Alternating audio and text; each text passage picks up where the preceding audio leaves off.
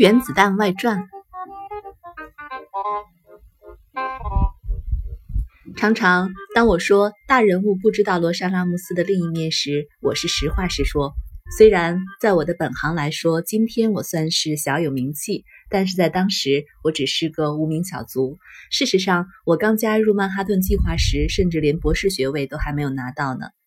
那时候我还在普林斯顿念书。有一天，我在房间里工作，威尔逊跑进来，说他拿到一笔经费，要进行一项秘密的研究。他又说，本来他是不应该跟任何人透露此事的，但他还是要告诉我，因为他知道，一旦我听到他要进行的计划，必定会同意加入。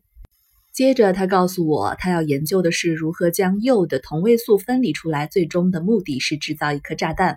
那时候他已经有了一套分离铀同位素的方法，但这和后来正式采用的方法不同。他想要进一步发展。然后他说有一个会议，我说我不想参加。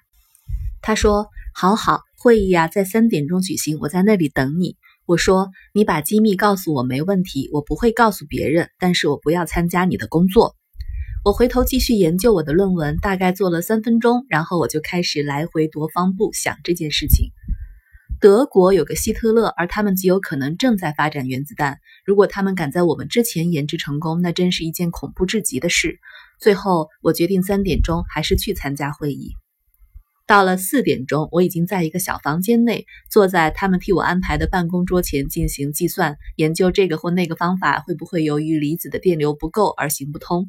细节不用谈了。总之，我坐在桌前拼命的计算，好让那些建造仪器的人能当场做试验进行测试。当时的情形很像电影，还有套机器啵啵啵的变大一般。每次我抬头一看，眼前的景象又不一样了。那时，大家都搁下手边的研究工作，全身心投入原子弹的制作。战争期间，除了在罗莎拉摩斯之外，其他地方的科学研究也全都停顿下来了。可是，那根本也谈不上是什么科学研究，大部分只能算是工程建设罢了。从各个研究小组运来的机器，全都组装在一起，成为一部崭新的仪器，用以分离铀同位素的装置。我也把手头上的工作搁置下来。虽然不久之后，我请了六个星期的假，刚好在往罗莎拉莫斯之前拿到了博士学位，因此实际上我在罗莎拉莫斯的地位也不全然像我刚刚说的那般低。刚加入这个计划时，有不少好玩的经历，其中之一是跟大人物接触。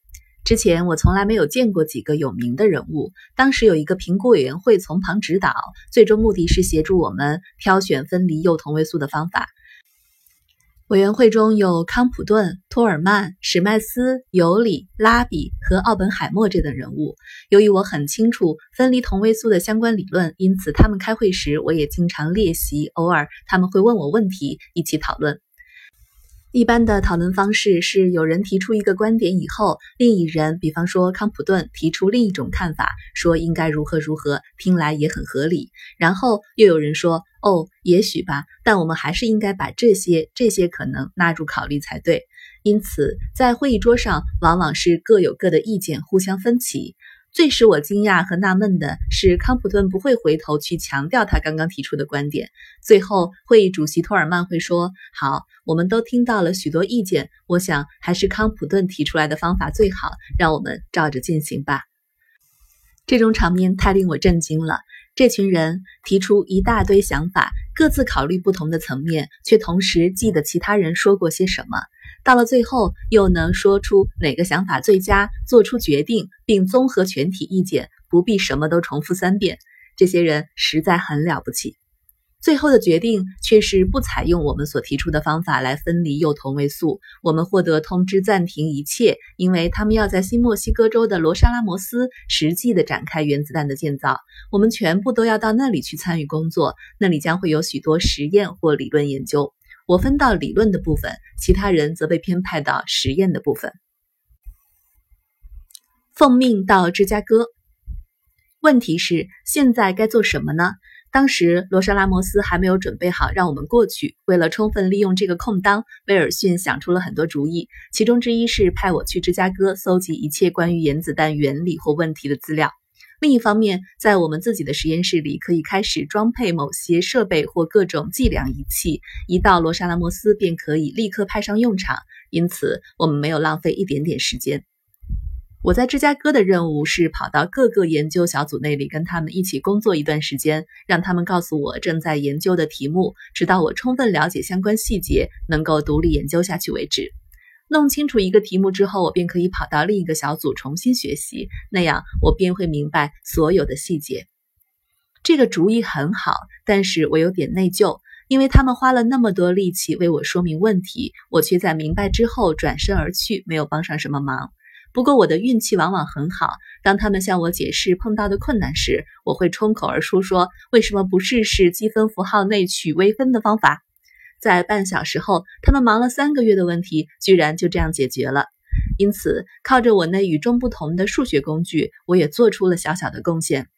从芝加哥回来以后，我向大家报告实验中释放出多少能量，原子弹将会是什么样子等等。随后，跟我搭档研究的奥伦跑过来跟我说，如果以后他们拍关于制造原子弹的电影时，里面会有个小子从芝加哥回来，向普林斯顿的人报告原子弹的事情。但他肯定是西装革履，拿着公事包，神气十足。看看你这副模样，衣服袖口脏兮兮的，随随便便的就在谈论这件惊天动地的大事情。遗失罗莎拉莫斯。罗莎拉摩斯的进度仍然落后，威尔逊干脆跑去那边看看问题到底卡在哪里。抵达了之后，他发现建筑公司很费力地把戏院以及其他几个他们懂得如何盖好的建筑先盖好，可是一直没有接到指示要怎么盖实验室，像需要多少煤气管、多少水管等等。威尔逊当机立断，决定应该怎样盖，好让他们立刻开始施工。他回来时，我们早已经万事俱备，随时可以动身，而且等的有点不耐烦了。最后，大家会商之后，决定不管罗莎拉摩斯准备好了没有，我们先过去再说。顺便提一下，我们都是由奥本海默等人网罗来参加这项工作的。而奥本海默是个很有耐心的人，又很关心大家的个别问题。他很关心我那位患了肺病的太太，又担心罗莎拉摩斯附近有没有医院等等。这是我第一次跟他做私人的接触，他确实是个难得的好人。我们奉命事事都要格外谨慎，比方说，不要在普林斯顿买火车票，因为普林斯顿是个小车站。如果每个人都在这里买火车票去新墨西哥州的阿布奎基，就很容易引起别人的注意，大家会猜想到底发生了什么重大事情了。因此呢，大伙都跑到别的地方去买车票，除了我，因为我想，如果大家都去别的地方买车票，那么我就。我跑到火车站，说一张到新墨西哥州阿布奎基的车票。售票员说：“哦，那么那些东西全是你的喽。”原来我们将一箱箱的仪器从普林斯顿运到阿布奎基已经连续好几个星期了，还希望不要惹人注意呢。因此误打误撞的，我的出现反而替这些仪器找到了一个合理的解释。我们抵达时，发现很多建筑宿舍还都未完工。事实上，甚至连实验室都还没有准备就绪。我们提早前来，把他们逼惨了。他们只好疯狂地把附近的牧场房屋全都租下来给我们住。起初，我们就住在一间牧场的房屋里。早上呢，开车到营区。第一天清晨，路上的景色使我印象深刻。对于我这个很少出远门的东部人来说，景色之美实在令人心旷神怡。那里有你也许在照片中才看过的雄伟峭壁，从低处一路往上攀爬，突然登上一个高耸台地时，你会发现景象非常惊人。对我来说，最好玩的是一路上我都在说，也许以前有印第安人在这里居住过。于是那个驾车的朋友就把车子停下来，带我绕过一个拐角，为我指出一些印第安人的洞穴。刚抵达营地时，我注意到有一个以后将会用围墙围起来的工作区。此外，还会有一个小镇，在这些区域外又会有一道更大的围墙，把整个小镇团团围住。不过那时这些全部在施工当中，而我的数学家朋友奥伦，他也是我的助理，站在闸门口，手里拿着记事板，登记进出营区的卡车，告诉他们什么东西应该送到什么地方。跑进实验室里碰到的都是平日听说过但从未见过面的人，许多名字只是在物理评论里读过，他们发表论文时才看过。这是威廉斯，他们会这样介绍。然后又有一个人是从一张满是蓝图的桌子后面站起来，卷起衣袖，面对窗外大吼，指挥满载建筑材料的卡车应该开往哪里。换句话说，在房子盖好、仪器装置好之前，这些物理学家实在是无事可做，于是他们干脆自己动手，或者至少帮忙盖了这些建筑。至于理论物理学家呢，却可以马上投入工作，因此后来决定他们不需要住在牧场里，全部可以搬到营区内。之后，我们便立即开始研究工作。当时连黑板也缺，只有一块装有轮子的，可以推来推去。罗伯特·薛巴就用这块活动黑板为我们说明他在伯克利大学所有想过的原子弹及核子物理的理论。我对这些知识所知不多，因为我一直都在研究别的东西，因此我必须拼命的恶补。不，你错了。每天我都在研究、阅读、研究、阅读，那真是一个非常紧张的时刻。但我的运气也不错，除了贝特之外，所有的科学巨彻刚好都不在镇上。而贝特最需要的却是谈话对象，因为他要找个人来唱唱反调，看看他的想法是否经得起考验。这一天，他跑到办公室里来，找上我这个小人物，说明他的想法，而且争论起来。我说。不不，你疯了，应该是这样才对。他便说：“等一下。”然后解释为什么不是他疯，我才疯了。我们就这样吵闹下去。要知道，每当我听到物理的一切时，我便只想到物理，甚至连交谈对象是谁都完全忘记。因此，我会口不择言地说：“不不，你错了，或者你疯了之类的傻话。”但没有料到，这刚好是他所期待的态度，因此我被升了一级，成为贝特手下的小组长。负责督导四名研究人员。前面提到，在我刚抵达洛沙拉莫斯时，宿舍还未完工，但是理论物理学家还是得住在营区。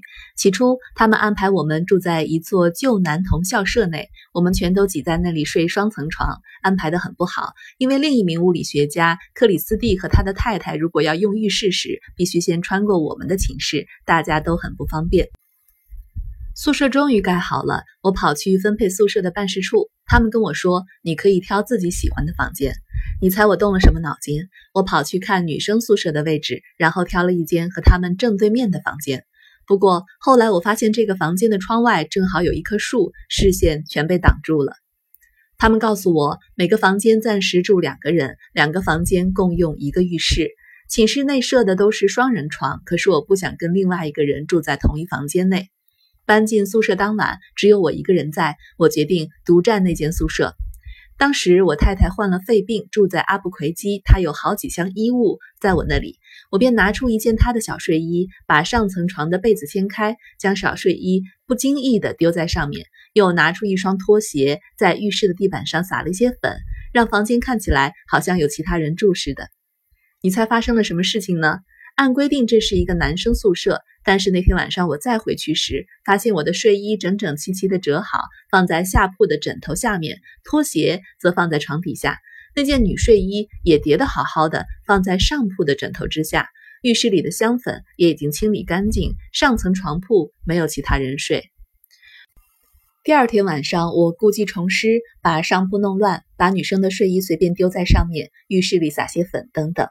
一连四个晚上之后，大家都搬进来住定了。他们大概也不会安插一个人跟我来同住。危机于是解除了。在那几个晚上，都有人替我把地方收拾好，但事实上这是一个男生宿舍。那时候我想也没有想过，这一个小小的欺诈事件会把我卷入一场政治纠纷之中。很自然的，营区中出现了各种派别：主妇派、机械技工派、技术人员派等等。好了，宿舍里的单身汉和单身女郎觉得他们应该也另组一派，原因正好是因为新近颁布的规定，女生不得进入男生宿舍。这实在是绝顶的荒谬，毕竟我们都是大人了，这是什么废话嘛？我们必须采取行动。于是呢，大家针对此事进行辩论，然后我被推举为出席正议会的宿舍代表。大约一年半后，有一次我跟贝特聊天，那段期间内他一直都在管理委员会里担任职务。我告诉他，我利用太太的睡衣和拖鞋的诈术。他大笑起来。原来你是这样被选进正议会的。他说，事情的经过是这样的：宿舍的女清洁工打开房门，突然发现出了麻烦，有人在男生宿舍里过夜。她向女工领班报告，领班向中尉报告，中尉向少校报告，经过好几个将军，最后一路报告到了管理委员会。他们该怎么办呢？他们决定要从长计议，就这样而已。可是，在此期间，他们要如何指示少校？少校要如何指示中尉？中尉要如何指示领班？领班又要如何指示女工呢？就叫他们把东西放回原位，打扫干净，静观其变。到了第二天，他们接到报告说情况没变。一连四天，这些高层人物全都忧心如焚，不晓得该怎么办。最后，他们颁布禁令，女生不得进入男生宿舍内。没想到的是这道禁令在基层引起轩然大波最后还要推举代表。